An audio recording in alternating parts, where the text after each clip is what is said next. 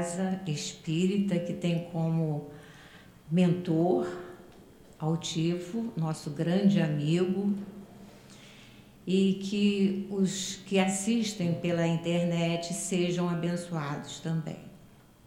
Então, pedimos que desligue os celulares, né, para não atrapalhar o nosso estudo, palestrantes. E vamos ao aviso. A nossa casa oferece estudos é, de domingo a domingo, nos horários de manhã, tarde e noite. As obras a serem estudadas é a obra de Allan Kardec, obras de Leon Denis, de André Luiz, obras de Dona Ivone Pereira e de Caiba Schutel. Nosso atendimento fraterno aos assistidos acontece no sábado. Eles chegam cedinho na nossa casa, tomam um cafezinho, são alimentados, direcionadas para as salas, onde serão evangelizados. Crian bebês, crianças, adultos, adolescentes, as mães, que é fundamental evangelizar também as mães. E o mínimo que pede ao evangelizador é que goste de crianças. Divaldo fala isso. É fundamental.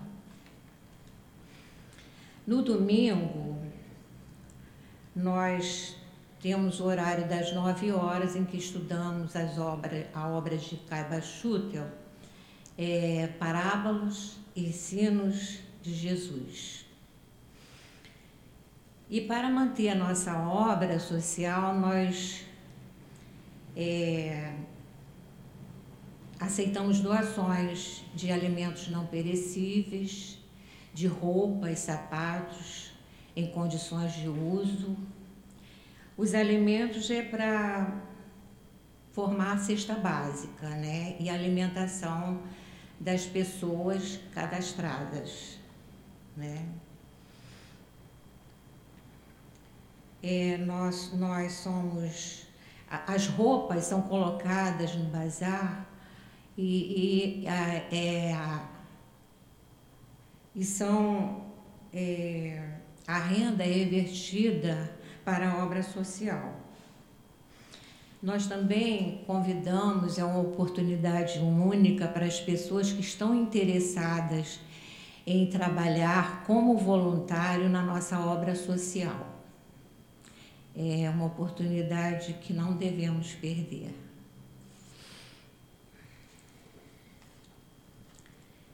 Então vamos ao, à leitura do Evangelho como abertura, para que a gente mantenha a pacificação, a harmonização, né? É um preparo, é uma mentalização. Nós vamos ler capítulo 4, ninguém pode ver o reino de Deus se não nascer de novo. É, são três versões de Jó. Iniciando no capítulo 14, quando Jó da sua versão. Mas quando o homem morreu, uma vez e seu corpo, separado do seu espírito, foi consumido, em que é que ele se transforma? O homem, estando morto uma vez, poderia reviver de novo? Nesta, nesta guerra em que me encontro, todos os dias de minha vida, espero que chegue a minha transformação. Outra versão de Jó. Quando o homem morre, perde toda a sua força, expira. Depois, onde ele está? Se o homem morre, reviverá? Esperarei todos os dias de meu combate até que me chegue alguma transformação. Outra versão de Jó. Quando o homem morreu, vive sempre? Terminando os dias de minha existência terrestre, esperarei, por quanto a ela voltarei de novo. Agora vamos fechar os olhinhos para conversar e levando o nosso pensamento a Deus, a Jesus, aos espíritos de luz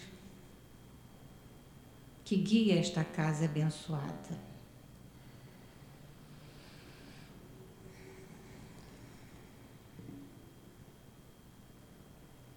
Senhor Deus, Senhor Jesus, Mestre Divino, condutor de nossas almas a Deus. Obrigada, Senhor, por estarmos aqui, nesta casa abençoada, que é um foco de luz, atraindo almas encarnadas e desencarnadas, Senhor.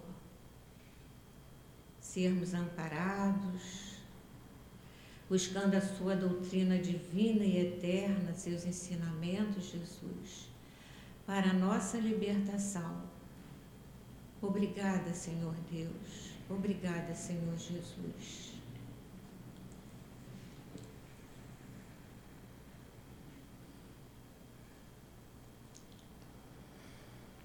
Agora nós vamos ler as questões. É, a Sueli pediu que lesse só a primeira questão do livro dos Espíritos para ela sobrar mais tempo, né, para ela fazer um estudo. Eu tenho certeza que ela vai fazer um estudo lindo. Vamos vibrar por ela, tá? Com um olhar carinhoso. Então, é uma continuação da em que fala da encarnação da encarnação. Kardec faz uma pergunta que fala da pluralidade da existência aos espíritos que orientam a humanidade, 189. Desde o princípio de sua formação, o espírito goza da plenitude de suas faculdades? Resposta: não pois o espírito, como homem, também tem sua infância. Em sua origem, os espíritos apenas têm uma existência instintiva e mal têm consciência de si mesmos e de seus atos. Só pouco a pouco é que a inteligência se desenvolve. É, passamos a palavra a palestrante Sueli, que Deus a abençoe, que ela tenha grandes inspirações. Muito obrigada. Jesus então, te ilumine.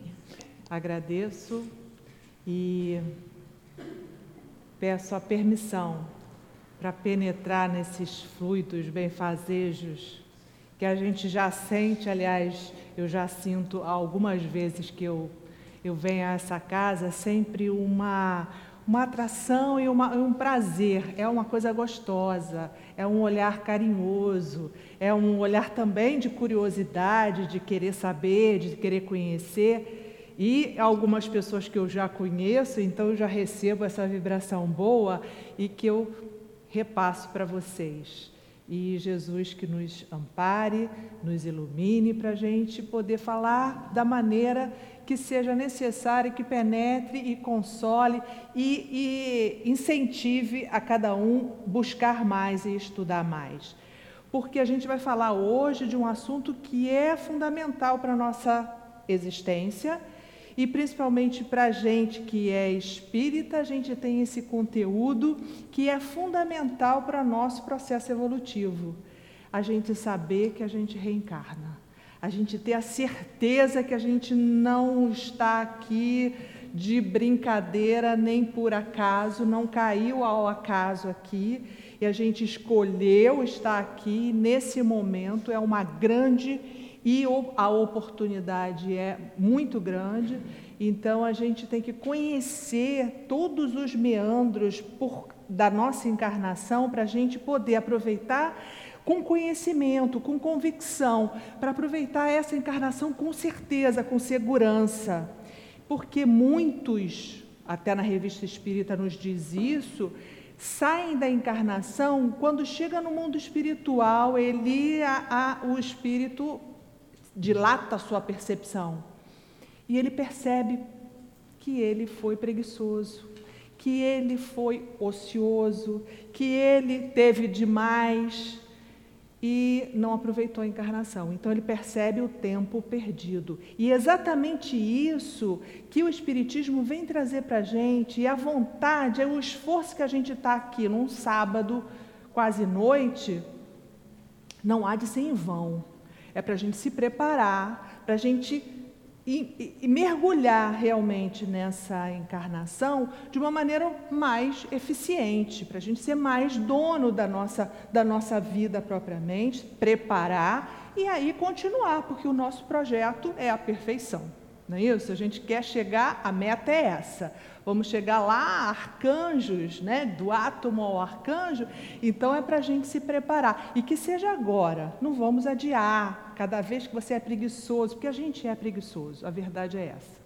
A gente é preguiçoso, prefere ver um, uma, uma série ao invés de estudar, de ouvir uma palestra. E a gente tem que se concentrar nesse projeto realmente de busca, de melhora, e que tem vários caminhos que o Espiritismo e uma casa espírita nos facilita, né, nos habilita, principalmente até pela, pela própria ação da caridade.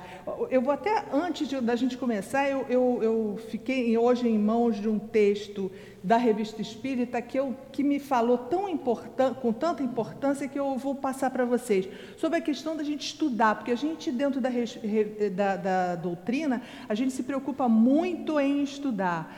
É, e eu acho ótimo, é perfeito, a gente tem que estudar, porque até o, o, o o Espírito de Verdade nos propõe isso, não é isso? É amar estudar e instruir.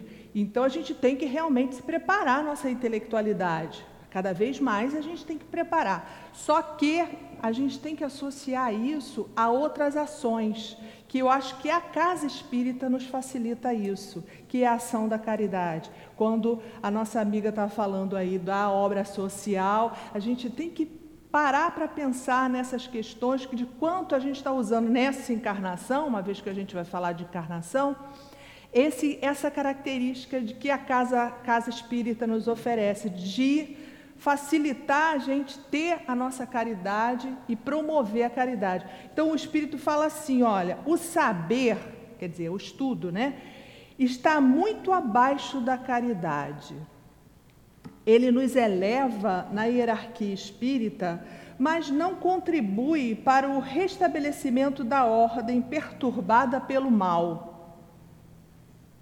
Saber nada espia, nada resgata e nada influi sobre a justiça de Deus. A caridade, ao contrário, espia e apazigua. O saber é uma qualidade, a caridade é uma virtude. Isso daí está na Revista Espírita de agosto de 1860. Então, é, é, é, eu acho que assim, quando a gente entra dentro de uma casa espírita, que a gente pode aproveitar a nossa encarnação, é pensar na caridade mesmo. Aqui a gente tem todo a, a, a, o instrumento para exercitar isso, exercitar a nossa caridade. Né? E exercitar agora, nessa encarnação. Porque é esse tema que a gente vai abordar, reencarnação.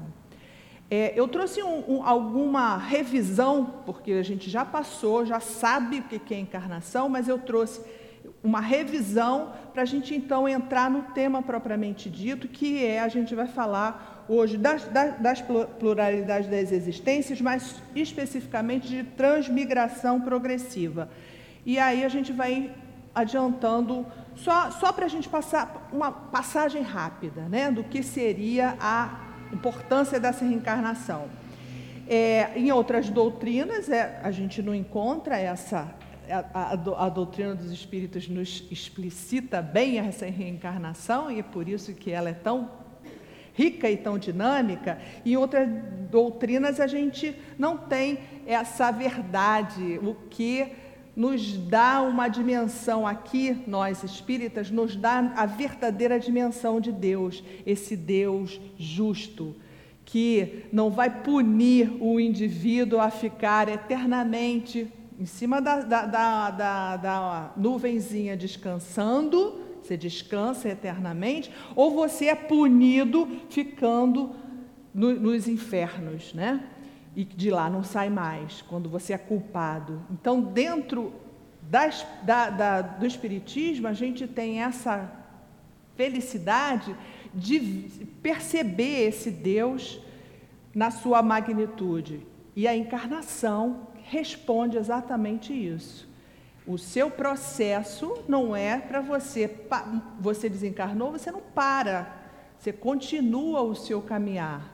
E aí, por onde? Nas diversas encarnações. Mas para quê? Essas diversas encarnações é para você chegar à nossa meta, chegar à perfeição. Em cada encarnação, a gente aproveita, exercita as nossos, os nossos problemas, as nossas dificuldades, vencendo essas dificuldades, a gente vai adquirindo, se for com uma boa escolha, a gente vai adquirindo virtudes, e quando você não faz boas escolhas, você vai, vai estar fadado a um sofrimento moral que isso acontece quando você está lá na erraticidade e percebe que não foi exatamente da forma que foi planejado numa encarnação para você. Porque quando você encarna, você tem um planejamento reencarnatório. Né? Se a gente não vem aqui sem um objetivo, a gente tem que experienciar alguma coisa específica para você avançar, porque em outras encarnações você deixou de fazer aquilo. Então eu vim experienciar, por exemplo, eu, Sueli, sou professora. Nasci professora. E a, o professor dormindo, acordado o tempo todo. Não é à toa isso na minha vida, né? E eu me aposentei, porque eu trabalhei a vida toda no magistério. E desde pequenininha, isso daí era a minha história. De criança eu já ficava ensinando grupinhos da casa e tal e tal. Me, me, me formei e continuei professora e me aposentei como professora. Parei, né? Então acabou a minha missão, né? Acabei, já, já tratei com tanta adolescente, rebelde, de, de, de, de comunidades violentas, acabou minha missão agora.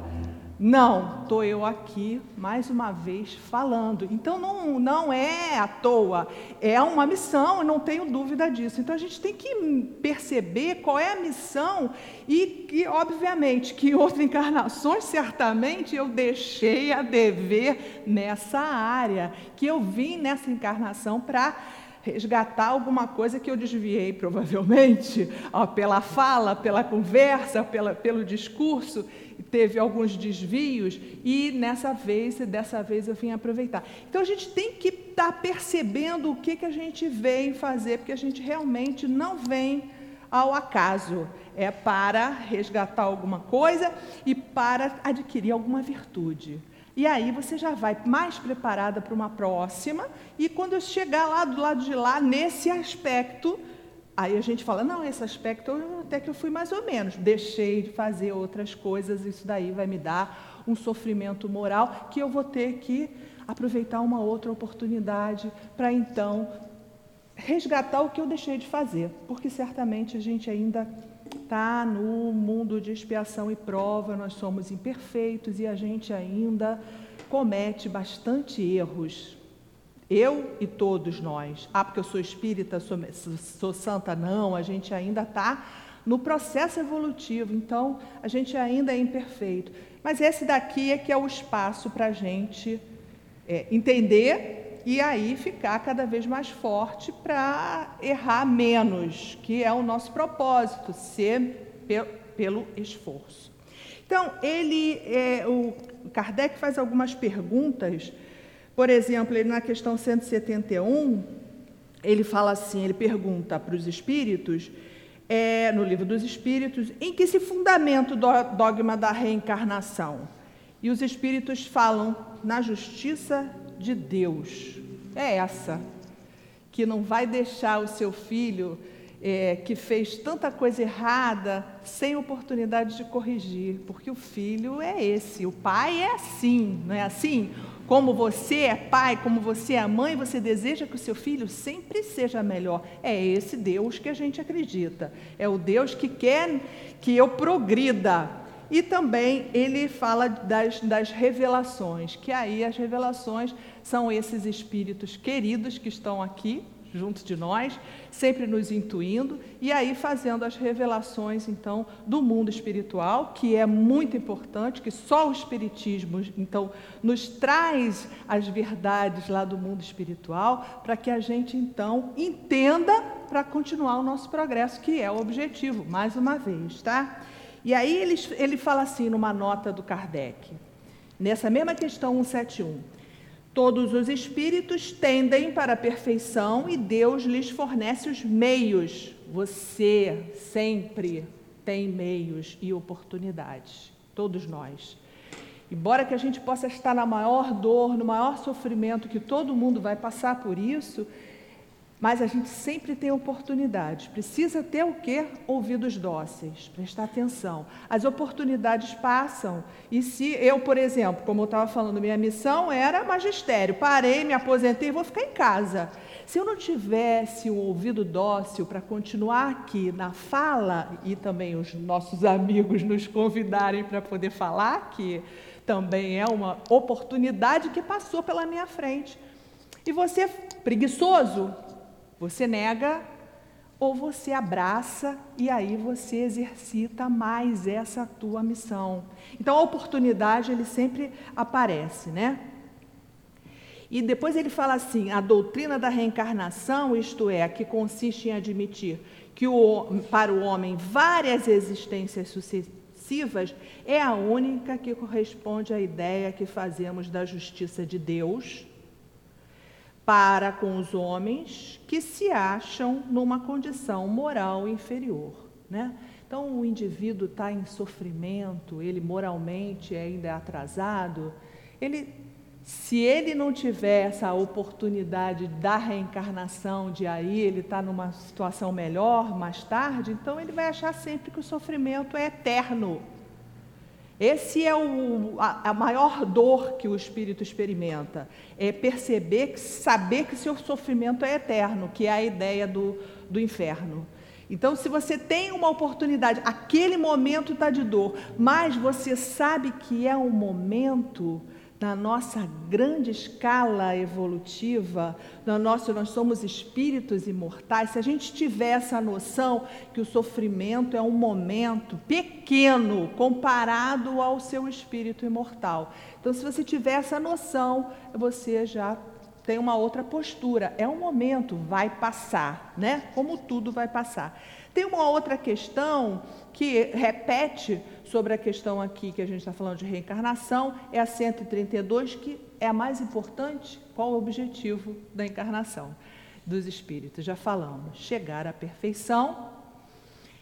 E ele alerta: aqui vocês devem suportar todas as vicissitudes da existência corporal. Ainda tem mais uma questãozinha, se vocês vão se lembrar, questão 115, que ele fala assim: você tem que suportar as vicissitudes, que são as dificuldades, e ainda mais, sem murmúrio.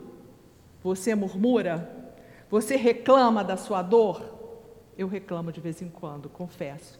Mas eu sei que quando você não murmura, aquele que é murmurento, aquele que reclama, não atinge rapidamente a felicidade. Então, a, a, a, essa é a questão 115, pode olhar lá. É sem murmúrio, suporta sem murmúrio, porque o sofrimento veio para você, para você avançar. Porque lá no Leon Denis a gente vê isso, né? nas potências da alma, a dor. A dor é, é, é, é uma bênção que te vai num, num, chicote no caminho, senão você fica estagnado, paradão. Quando, quando o indivíduo não tem sofrimento, ele não avança, ele fica parado, está ótimo, fica boiando. Quando você tem a dor, ela vem e você te empurra. O Leon Denis fala na dor, ele usa uma, uma, uma figura bem interessante que é um alambique. É um alambique, sabe como é que é alambique? Você eh, pega o álcool, né? Ali dentro, o álcool não, a, a cana, né? A moída lá, o caldo de cana para fazer a cachaça, bota no, num fogo, que é o alambique, fogo e queima. Sofrimento. E aí ele vai evaporando o álcool, né? Ele vai se passando para o estado gasoso, depois para o estado líquido outra vez. Então ele vai se depurando. É essa, essa função da dor, né, gente? Então, a gente tem que entender o que, que é a dor, essa, essa é a oportunidade aqui que a gente tem do estudo, é entender que essa dor tem uma função, tem um objetivo e não é à toa. Mais uma vez, se a gente entender isso, a gente vai ter uma vida melhor. Bom, então a gente já entendeu o que, que é e o objetivo da encarnação. Vamos passar nossas dores com resignação, com obediência e sem murmúrio. Quando você for murmurar alguma coisa lá em casa hoje, você já pensa, e 115 é sem murmúrio, cala a boca, zip zap, não reclama, porque é assim. A gente tem que aprender essas coisas, né? Toda vez que você começar a reclamar, 115 na veia para você parar. É isso, é meu momento, vou passar, esse momento vai passar e muito bem. O que a gente vai estudar hoje, então, sobre a reencarnação, o tema ele coloca transmigração progressiva. Progressiva quer dizer aos poucos, né? Transmigração é passar de um lugar para outro. Então, então, Kardec colocou esse título, transmigração progressiva, é a passagem, a reencarnação, passar do mundo físico para o mundo espiritual. E ele quer ver, quer, vai desenvolver agora como acontece isso no desenvolvimento do ser, ser vivo, do ser humano, porque a gente vai, vai ver reencarnação só nos seres humanos.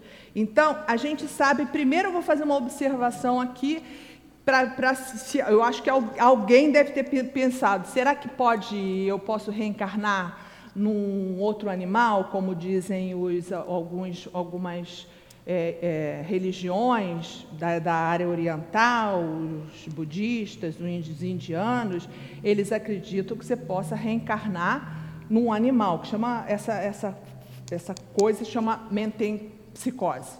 E a gente sabe que no, os espíritos nos dizem que não. Por quê?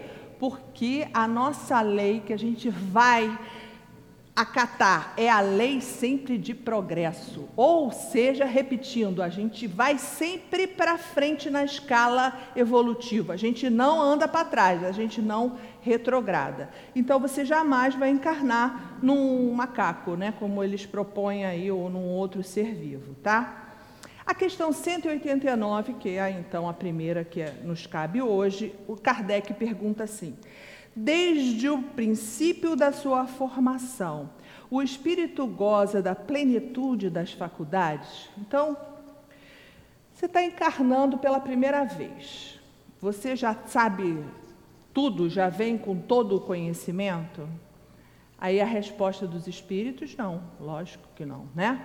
Pois o espírito, como homem, também tem sua infância. Em sua origem, os espíritos apenas têm uma existência instintiva. Vou falar muito dessa questão aqui de instinto. E mal têm consciência de si mesmos e dos seus atos. Só pouco a pouco que a inteligência se desenvolve. Então, ela, ele está falando do progresso, que esse, esse, é o nosso tema propriamente daqui, que eu, vamos ter que sair daqui com essa ideia do progresso. Como é que acontece lá do comecinho? Vamos lá re, re, ir para trás. Deus, o incriado, ele cria, né? Então ele cria o espírito e a matéria, trindade universal, né? Então são os elementos, né, da, da, iniciais Deus, espírito e matéria. Isso é a trindade universal. Deus, o incriado é o Criador e ele cria o espírito e a matéria. No seu princípio, no início, esse espírito eu vou dar um nome, que o Kardec adotou o nome, ela é princípio, ela é início. Então vamos falar de princípio espiritual, em vez de ser espírito. Ele é princípio espiritual, lá no iníciozinho da formação. E o princípio, a matéria, Deus, espírito e matéria, a matéria também é inicial, então princípio material. Então nós vamos falar agora de princípio espiritual e princípio material criado por Deus lá no início da criação. Então vamos imaginar nosso planeta Terra agora vai começar a ser habitado. As primeiras encarnações. A terra é primitiva. A terra primitiva, como é que era a terra primitiva? Era uma bola incandescente, um calor insuportável, e ali ainda não tinha vida, porque é muito calor. E essa bola incandescente, o planeta Terra, começou a esfriar. No momento que ela começou a esfriar, já estava preparado o princípio espiritual. Eu vou falar um outro nome desse princípio espiritual: princípio inteligente, tá? Então, o espírito, lá mais para frente, no começo ele é princípio espiritual, né? Ou princípio inteligente. E esse princípio material já estavam preparados para começar a habitar a terra, mas por enquanto ainda não tem condições de habitarem. E aí a terra foi esfriando. Quando ela foi esfriando, a matéria princípio material já estava prontinho para entrar. A matéria começou também a se, a, a, a se preparar. Já tinha átomos, já tinha é matéria, né? Moléculas. E aí eles começaram, no, nesse planeta mais frio agora, se juntar e formar água. E aí o planeta agora já está bem frio, já tem água. E na água esse princípio espiritual e o princípio material, eles se unem para começar o processo evolutivo. Formam um, um conjunto de moléculas bem começaram a se unir, se unir, e tinha uma camada de água em volta dele formou o primeiro ser vivo. Era uma célula primitiva já essa daí, que eu estou me referindo. Essa célula já tem que já tinha, já tem ali nessa célula primitiva o princípio espiritual e o princípio material. Os dois. E tinha outras, né, que é o fluido cósmico universal, que está envolvendo tudo isso, muito bem. Porém, eu estou focando neles dois: princípio material, princípio espiritual, e o princípio espiritual vai ser o espírito ele é a inteligência de Deus. Ele vai elaborar a matéria. E aí essa matéria ainda está muito simples. Esse princípio espiritual começa a elaborar mais essa matéria para ela ficar melhor, para ele poder habitar e evoluir. Então ele vai começar a formar seres mais específicos, mais adaptados, uma célula melhor, e começa a aparecer protozoários, começam a aparecer é, é, algas do, do reino vegetal, e aí começa então a ter oxigênio no ar, e é muito bem, com oxigênio no ar, os seres vivos começaram a se multiplicar, multiplicar, o princípio espiritual e o princípio material, e o princípio espiritual elaborando, fazendo um corpo melhor. Cada vez ele vai fazendo um corpo melhor, chegou a formar vegetais, chegou a formar animais simples, foram para a terra, porque já podia respirar pelo ar, e aí já começaram a rastejar, e aí começaram a continuar o processo evolutivo. O que, que a gente está vendo aqui nesse, nesse, nessa fala que eu estou fazendo? O princípio espiritual, que depois vai ser espírito, ele foi preparando um corpo melhor para se poder ser habitar, que ele é inteligência. Então ele prepara aquele corpo e a matéria obedece. Então ela vai ficando cada vez mais adaptada, começa a aparecer o cérebro, né? E aí ela vai evoluindo. Chegou então numa fase que a gente que o que Kardec fala fase hominal, embora que essa palavra a ciência repudie porque não existe reino hominal. O homem é animal. Então, seria reino animal. Mas, como ele coloca, a gente, a gente cita, tá? Porque é dada a codificação. Esse reino hominal não é na, na ciência não, não adota, porque o homem tem pouca, pouca diferença é, de, de, um animal, por exemplo, de um símio, de um macaco. A nossa diferença é mínima, tem 2% de diferença. Então a gente veio num processo evolutivo do mais simples lá dos átomos e veio evoluindo. Esse que foi o processo. Quando chegou numa fase que é muito parecida com é um símio, né, um primata, é um, é, um, é um ser que é muito parecido com os macacos atuais, mas não é macaco, ele bifurcou. Essa, esse ser que é primitivo, ele deu origem ao homem e outras, outro grupo formou, formaram os macacos propriamente dito. Então a gente não pode dizer que a gente se originou do macaco. Nós temos é um ancestral comum. Isso daí a gente não pode repetir, ah, eu sou originado do macaco, não sou originado do macaco. Nós temos um ancestral comum, o macaco é, é, se bifurcou a, a, a, a, rede, né? Foi bifurcada e a gente continuou. Agora, nessa fase, que agora que nós estamos na fase de homem, agora esse princípio inteligente, ele se chama espírito. E Kardec grafa isso daqui no livro dos Espíritos com E maiúsculo, tá? Então ele é o espírito homem. Antes ele era o espírito essência e era o princípio espiritual na, propriamente dito, tá? Então até, até o, o livro dos Espíritos lá no item 76, até aí, do 1 ao 76, a gente está falando da essência espiritual. Kardec fala da essência espiritual, é princípio inteligente, só que ele fala espírito e grafa com E minúsculo, entendendo que esse é a essência espiritual que vem no processo evolutivo.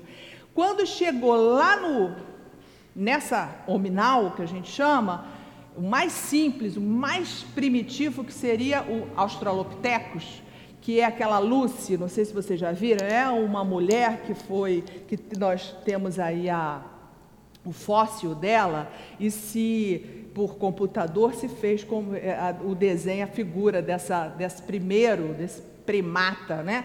tão primitivo que era a Lucy, o Australopiteco feminino. Né? Então a gente continuou o nosso progresso. E aí a gente começa a continuar as nossas, nossas encarnações, reencarnações sucessivas. Continua nossas reencarnações sucessivas. Aí, nesse momento, como ele fala aqui, o princípio da formação, esse espírito, goza da plenitude das faculdades. Quando você pensar num Australopithecus, ele está com plenitude das faculdades? Não. Como é que ele está?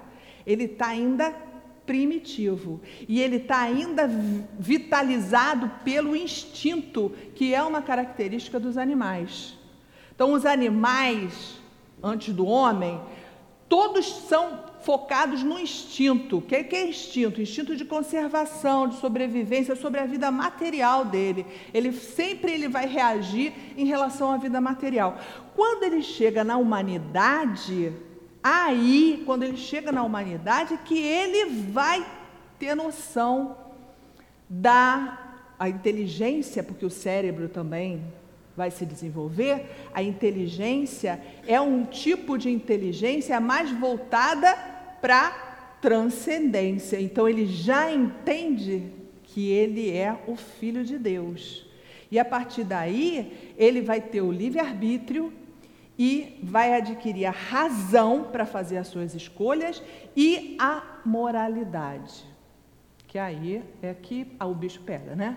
Porque a gente tem tudo isso, né? Nós temos razão, bastante inteligência, mas a moralidade, que são as duas asas, né? Inteligência e moralidade, tá um pouco, vamos dizer, é, pífia, vamos dizer assim, é a palavra que a gente ainda está tateando aí a nossa moralidade. Muita gente já avançou muito e, e, e outros ainda não, e a gente percebe isso na nossa vivência do dia a dia. Então, é a resposta para esses espíritos primitivos não terem a plenitude foi por quê? Porque eles vieram de um de um processo evolutivo. Então eles não tinham, eles tinham só instinto. Eu vou falar mais sobre esse instinto que é tipicamente do animal. E nós temos instinto também, porque de todos os reinos por onde a gente passou, a gente pegou alguma coisa. Todos, inclusive do reino animal, do animal propriamente, porque a gente tem um instinto de conservação e é, é, é importante a gente ter esse instinto de conservação. O problema é que a gente tem que avançar, usar a transcendência. É, todo mundo já conhece, eu acho que não é uma, uma novidade para ninguém. Aí tem o livro do Paul MacLean que fala sobre cérebro reptiliano. E a, o cérebro reptiliano é uma área do cérebro que é muito semelhante, é exatamente igual ao dos répteis, por isso que chama de cérebro reptiliano. E aí o André Luiz falou, falou de uma outra maneira, mas da mesma coisa. É, e, o, e, o, outro livro, mais é, é, é, modernamente, que fala de cérebro triuno, que é da Irvênia e do Dercy Andoli, e do, de mais um, um médico, ele fa, eles relacionam o, o Paul MacLean, falando do cérebro reptiliano, o André Luiz, e aí ele faz um livro bastante interessante, onde ele fala que a gente ainda usa muito o instinto, porque a gente ainda tem essa área do cérebro que é a área reptiliana. Quando você percebeu um réptil, por exemplo, um jacaré, se você chegar perto dele, ele reage como? Atacando. E é muitas vezes a gente usa isso na nossa vivência de ataque de egoísmo, de ação sempre de re responsiva, ao invés de usar outra área do cérebro, que é a área cérebro pré-frontal, onde vai te ligar à transcendência. Então é o bem, é o bom, é o belo, como nos propõe Leon Denis. É, então, quando você fica muito nessa área do, do cérebro reptiliano, você vai usar unicamente seu instinto. Então você vai ficar só na animalidade. E quando você fica só na animalidade, você é, deixa de, de, de, de subir para essa área da transcendência, de ver o bem, o belo, o bom, o Deus, fazer as suas orações. E aí você vai ficar sempre nessa área de reação, e é a base, é o instinto, é a base, é o, é o fundamento do egoísmo.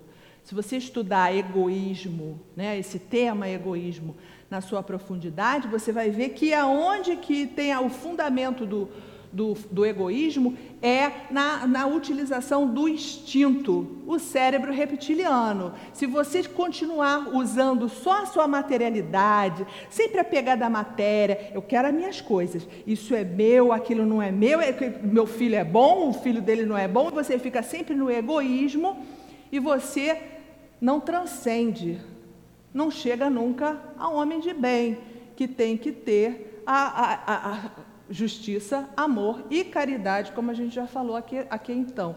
Porque você vai ficar sempre no instinto e você tem medo de perder. O instinto te dá o medo. Você tem o medo de perder as coisas. Quando você tem o medo de perder, você prende mais as coisas para você, tá? E aí você é um indivíduo egoísta. O indivíduo egoísta, ele não avança, é um mal, é uma chaga da humanidade. Os espíritos nos dizem isso claramente. O egoísmo é uma chaga da humanidade. E é por quê? Porque você fica lá naquela fase do homem primitivo. Você não, não avançou, não aproveitou as suas encarnações. Então, a gente decididamente sabe que nós temos que progredir. Não podemos mais pensar que a gente é um animal e que tem que sempre estar resposta imediata. Aquela resposta, ser responsivo a tudo. Falou, eu ataco, é só o meu. Porque nós estamos numa lei de progresso. Você vai progredir. Você pode paralisar o seu progresso? Aliás, é uma questão aqui, né? É, ele pode, ele fala assim, olha, vou continuar aqui na 191. A alma dos nossos selvagens são almas em estado de infância? Aí vamos, agora ele não está perguntando mais aqueles selvagens lá no planeta primitivo, porque a Terra não é mais planeta primitivo, né? A gente avançou. Não temos mais aquela, aquela bola de fogo, nem os australopitecos. Nós não estamos mais ali, nós estamos em outra fase. Nós estamos na fase agora do planeta de provas e expiações e com perspectivas de transformação para um planeta de regeneração. Não é isso que a gente está estudando, isso o tempo todo, vendo essas transformações que o, o mundo todo está passando, para a gente passar também, para perceber, mais uma vez, com dor, né? Vide a pandemia agora, né? É mais uma vez com dor, porque a gente precisa acelerar esse processo de renovação, porque a lei é de progresso. Você está parado? Vamos avançar. Por onde? Pela dor. Pandemia na, no, no, no planeta inteiro, tá? Por quê? Porque aí vem a dor. A dor, muitos espíritos vão desencarnar agora, e os que ficam têm que renovar, renovar o pensamento. Ah, e se você não renova, você fica o quê? Paralisado. Mas você pode ir para trás? Você pode retrogradar? Não. A gente sempre, porque é lei, a lei é sempre de progresso, a gente sempre vai andar para frente. Então, ele, ele, pergunta assim na 191: As almas dos nossos selvagens são almas em estado de infância? Quer dizer, ainda está primitiva? Só porque é selvagem? Selvagem que ele quer dizer, é, é, vamos dizer, os silvícolas, né? Porque é dessa época aqui, né? Que nós tem selvagem ainda, né? Ah, acho que aqui nem no Brasil existe mais selvagens, né? A gente não tem mais esse esse grupo assim que está tão fora da civilização. No, no, mundo inteiro, praticamente, talvez haja em algum lugar aqui, a gente já não vê mais isso. Mas ele pergunta, e a resposta é: infância relativa, mas são almas já desenvolvidas que eles possuem paixões. Então, o que, que seria paixões? Por que, que essa alma ainda primitiva ainda tem paixões? São essas que a gente percebe aqui pelo instinto que eu acabei de falar. A Gênese vai ter no capítulo 3, os itens 9 e 10, vai, vai falar exatamente aqui o que a gente conversou sobre instinto. E o Kardec coloca exatamente isso esses, esses seres aqui que estão ainda, são nossos selvagens, como ele está falando, eles são seres que não estão mais, não são primitivos, mas ainda estão na, na infância.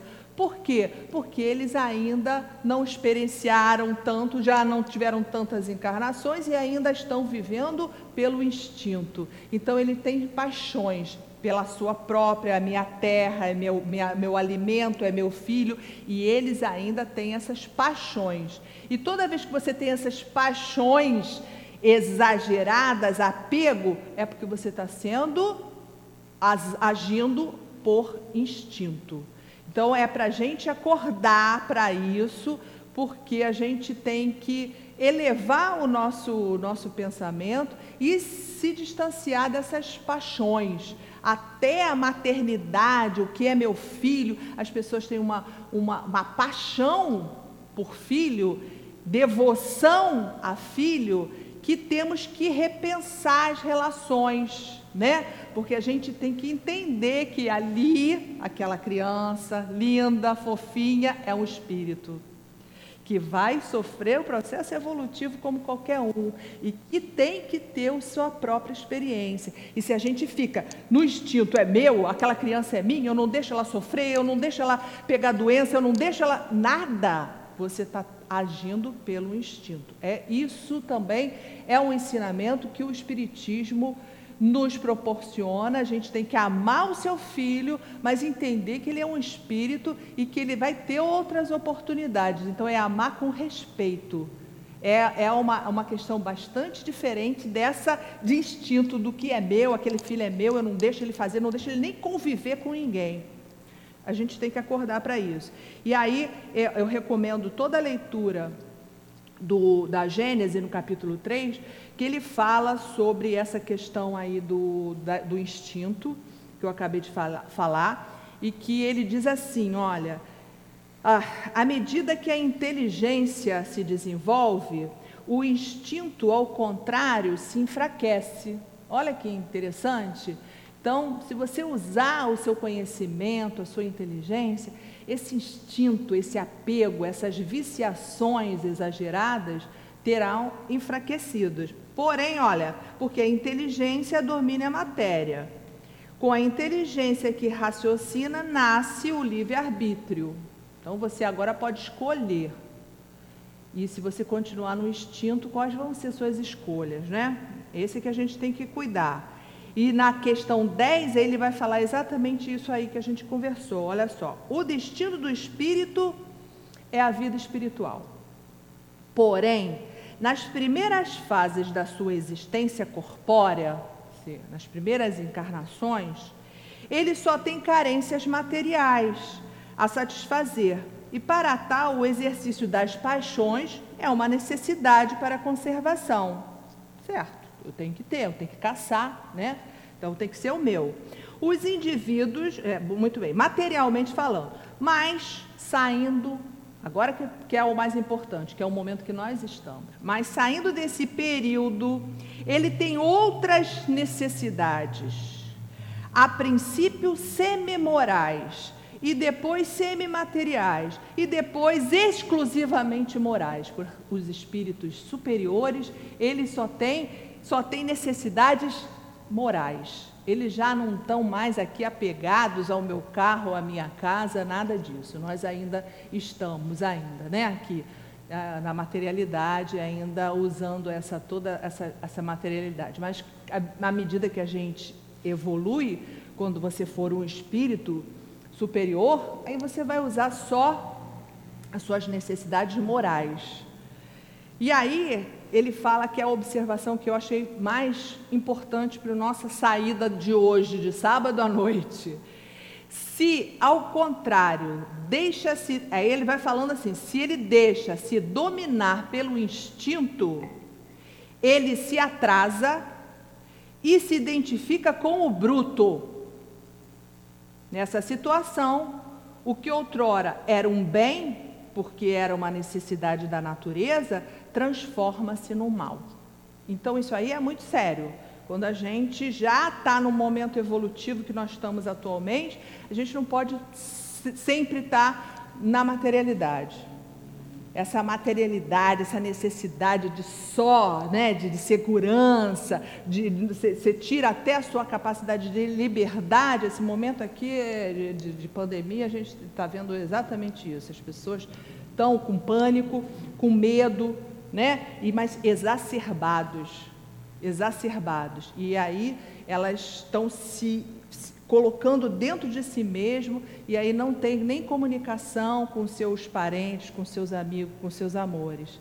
Então, é, é, a materialidade aí chamando, porque a gente pode ter segurança, porque precisa, mas precisa a gente pensar na transcendência, no amor, no outro, das, das necessidades que os outros têm. Então, é, é para a gente pensar como a gente está vivendo esse momento aqui, particularmente da pandemia, né? Com muita pan, medo, pânico, é, é, é instinto, tá? Então, a gente há que ter medo, porque é da nossa sobrevivência, a gente precisa ter. Mas vamos ver o limite disso para que a gente seja tem a oportunidade de crescer, apesar da pandemia. A gente tem que evoluir. Não é lei de progresso, então evoluiremos né, juntos e não tem como retrogradar. Na 192, ela pergunta assim: pode-se desta vida, através de uma conduta perfeita, transpor todos os degraus e tornar-se espírito puro sem passar pelos outros intermediários? Não dá, né? Você está no curso primário, não dá para passar para a faculdade. Dá? Não dá, né? E espírito puro é o espírito que está totalmente desapegado da matéria. Quem é o espírito puro que passou 625 da, da questão que 625 passou aqui no planeta Terra para nos ensinar? O espírito puro, Jesus. Então a gente pode ser hoje aqui, aqui na terra, daqui a amanhã, encarnar e virar Jesus? Não, né? A gente não tem essa capacidade, né? Porque a gente tem que passar e aperfeiçoar pouco a pouco em cada encarnação, porque a gente ainda tem muitas imperfeições, tá? Uma encarnação única não dá. Muito bem. Continuar 193. Ela, ele faz a pergunta assim: pode um homem, nas suas novas existências, descer mais baixo do que estava? Aí a gente para para pensar: será que eu posso hoje? Eu sou uma pessoa que faço bem, que eu faço, pelo menos mais ou menos, porque perfeita a gente não é, mas eu já conquistei muitas virtudes, né? já não roubo, já não mato, eu já não sou egoísta demais, eu já, já conquistei várias coisas nessa encarnação. Aí eu desencarno e vem uma outra encarnação, eu vou ser uma pessoa pior do que eu sou hoje? Como a gente mais uma vez vai falar, a lei é de progresso. Então a gente pega todas as experiências e as virtudes que a gente conquistou nessa encarnação e na próxima encarnação a gente vai usar essas virtudes e vai pegar, adquirir outras, mas jamais vai, vai ter um, um como retrogradar. Ah, não estou falando isso, não estou falando que eu vou ser mais pobre ou se eu vou ser mais rica. Não é uma questão social, porque a gente vai reencarnar em diversas situações sociais. Mas a minha questão moral já está estabelecida. Então, se hoje a gente, vamos se olhar hoje eu estou aqui, eu já conquistei muita coisa, porque a gente já se acha muito pequeno, muito pouco, mas realmente a gente já conquistou muita coisa. A gente já está diferente de um monte de gente que está atrás da gente. Isso é um fato, né? E tem outros que estão muito mais à frente de nós também. Então, a gente, em cada encarnação, captou, é, aproveitou aquela encarnação e a essa encarnação é a melhor que a gente está. Percebe e perceba isso. Eu, nesse momento, estou da melhor maneira. Isso daí nos dá uma dimensão bastante grande de respeito, né? quando a gente pensa nesse estágio evolutivo de cada um, de respeito ao estágio evolutivo de cada pessoa e porque a gente tem que respeitar, porque é o limite de cada um.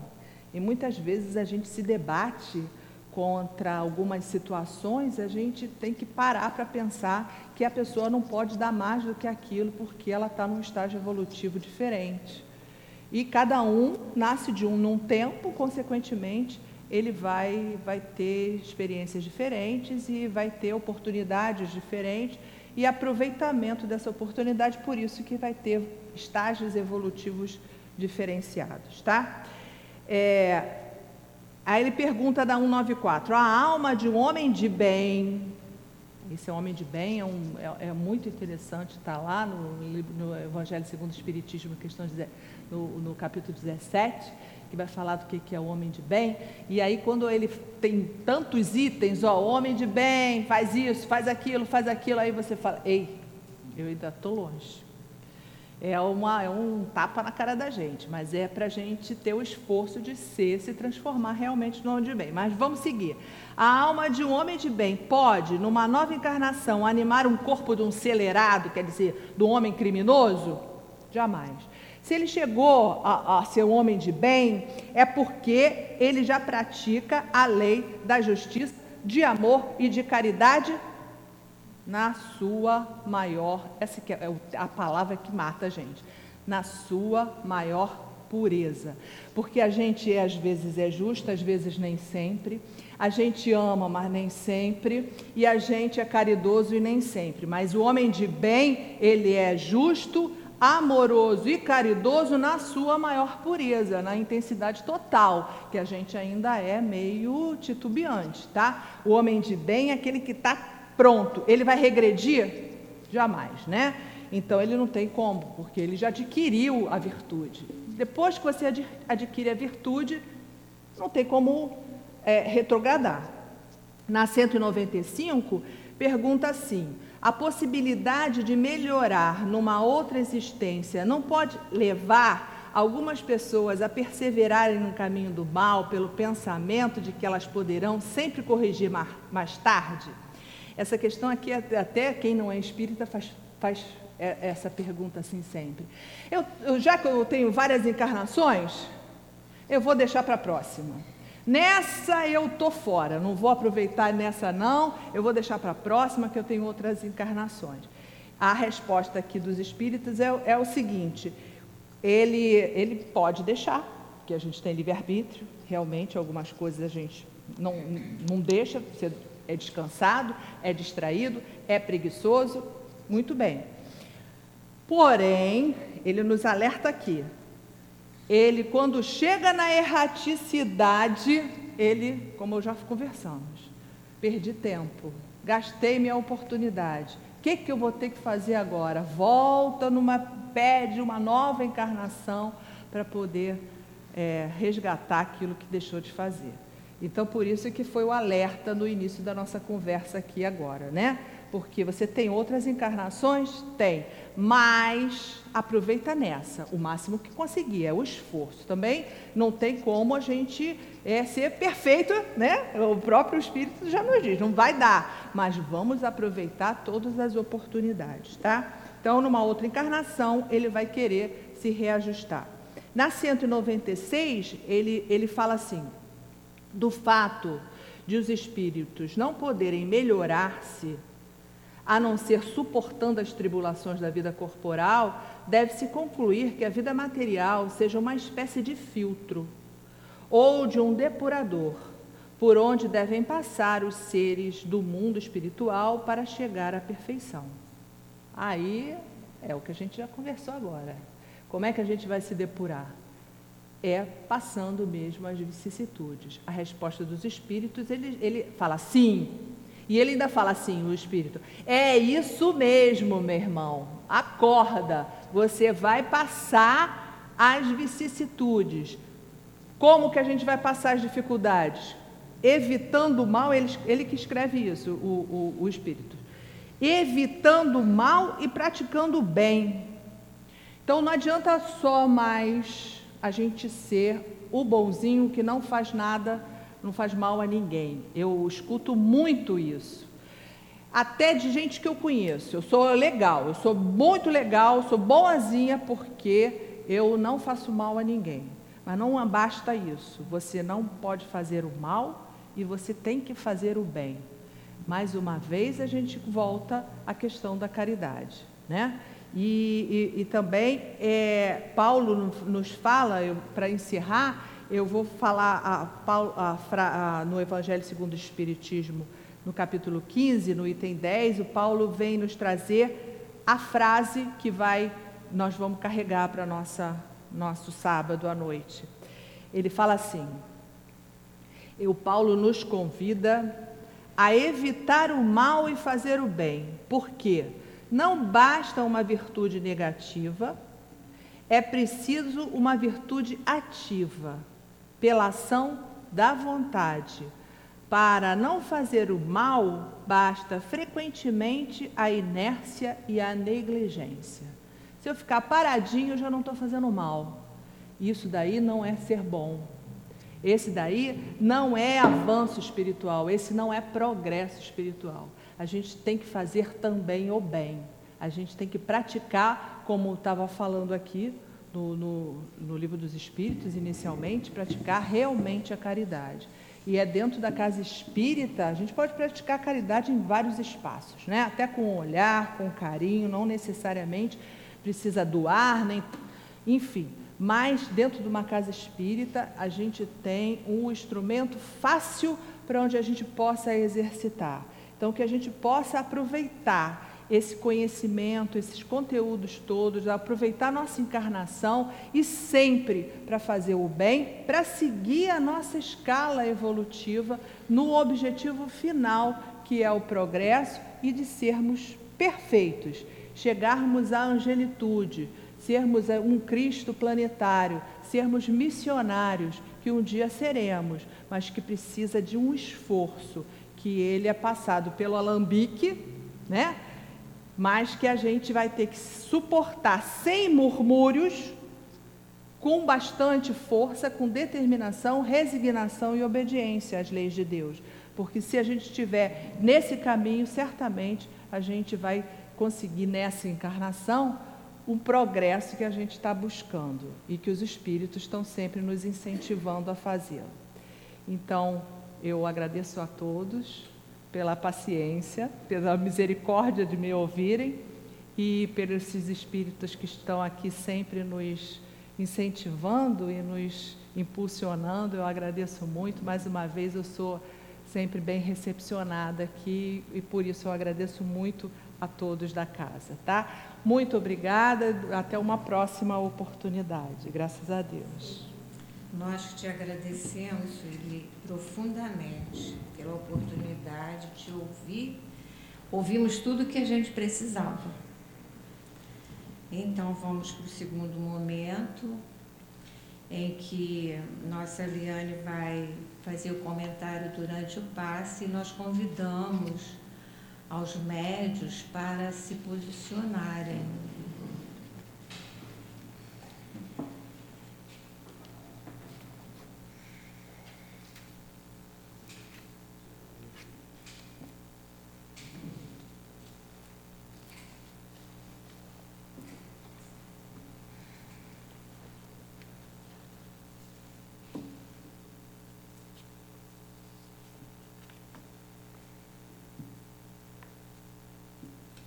Senhor Deus, Pai de bondade e amor, misericórdia infinita, Senhor Jesus, nosso Mestre divino, vós que sois o caminho, a verdade e a vida, a nos libertar, Senhor, com seus ensinos divinos e eternos. Obrigada, Senhor, Obrigada por este momento sublime que é o momento do paz. Acalma nossos corações, Senhor. Que nossos pensamentos estejam voltados no nosso divino Jesus, agradecendo sempre, Senhor, aos espíritos de luz que guiam esta casa, agradecendo os nossos benfeitores espirituais que são a alavanca do nosso progresso, que nos ajuda a caminhar em direção aos teus passos, Jesus divino. Estamos mergulhados no fluido cosmo universal que emana do teu infinito amor, Deus, do teu infinito amor, Jesus. E nós te agradecemos pelo dom da vida, pelas dádivas da vida muito obrigada, Senhor Deus. Muito obrigada, Senhor Jesus. Obrigada ao Tivo, Antônio de Aquino, Leon Denis. Tantos espíritos, Senhor, que a gente ama, que estão aqui juntinho de nós. Obrigada, Senhor. Muito obrigada.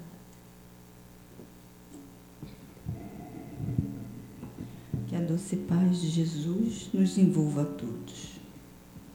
O princípio da pluralidade das existências está claramente expresso nas versões de Jó.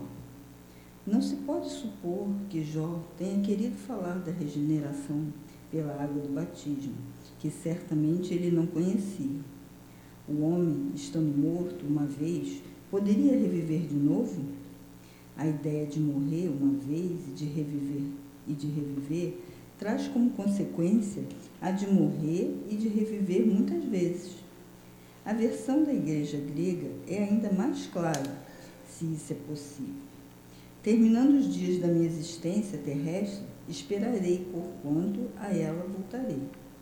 Isto é, voltarei à existência terrestre. Isso é tão claro como se alguém dissesse: Eu saio da minha casa, mas a ela voltarei. Nesta guerra em que me encontro todos os dias da minha vida, espero que chegue a minha transformação.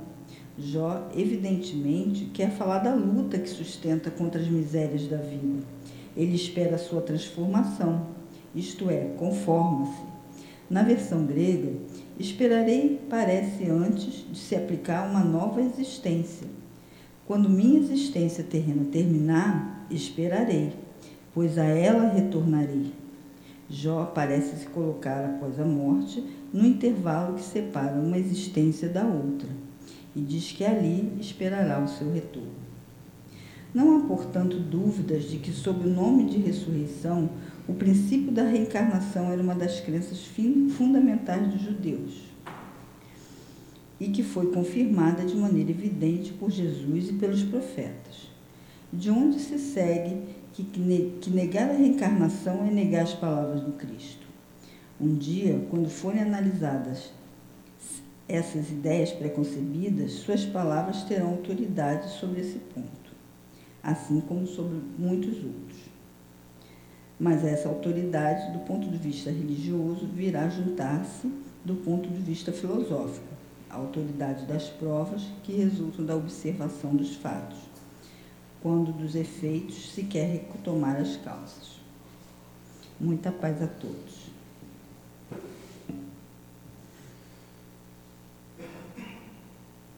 Senhor Deus, Pai de bondade infinita, Senhor Jesus, Mestre divino, condutor de nossas almas a Deus. Obrigada, Senhor. Profundamente nós te agradecemos por esta casa de luz, pelos estudos. Certamente, Senhor Jesus, nós vamos sair daqui melhores do que quando entramos. Obrigada aos nossos benfeitores, nunca esqueçamos dos nossos anjos, dos nossos mentores de luz, dos nossos guias de luz. São eles que nos assistem, nos amparam, nos consolam e nos eleva a Deus e a Jesus. Muito obrigada, Senhor, por ter vindo, escolhido essa tarde, vindo a esta casa abençoada, casa em que praticamos o amor. E que as energias do seu profundo amor, Deus, do seu profundo amor, Jesus, chegue aos nossos corações para sempre. Envolva-nos, Senhor, de luz, de paz, de amor, de fé e de esperança, de força e de coragem, de prosseguir, Senhor. Que assim seja, graças a Deus nós pedimos.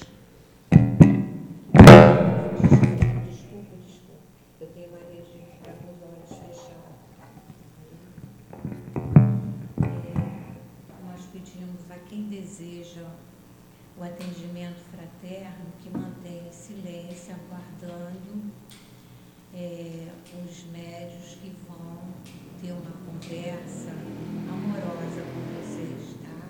Mantenha o silêncio por gentileza.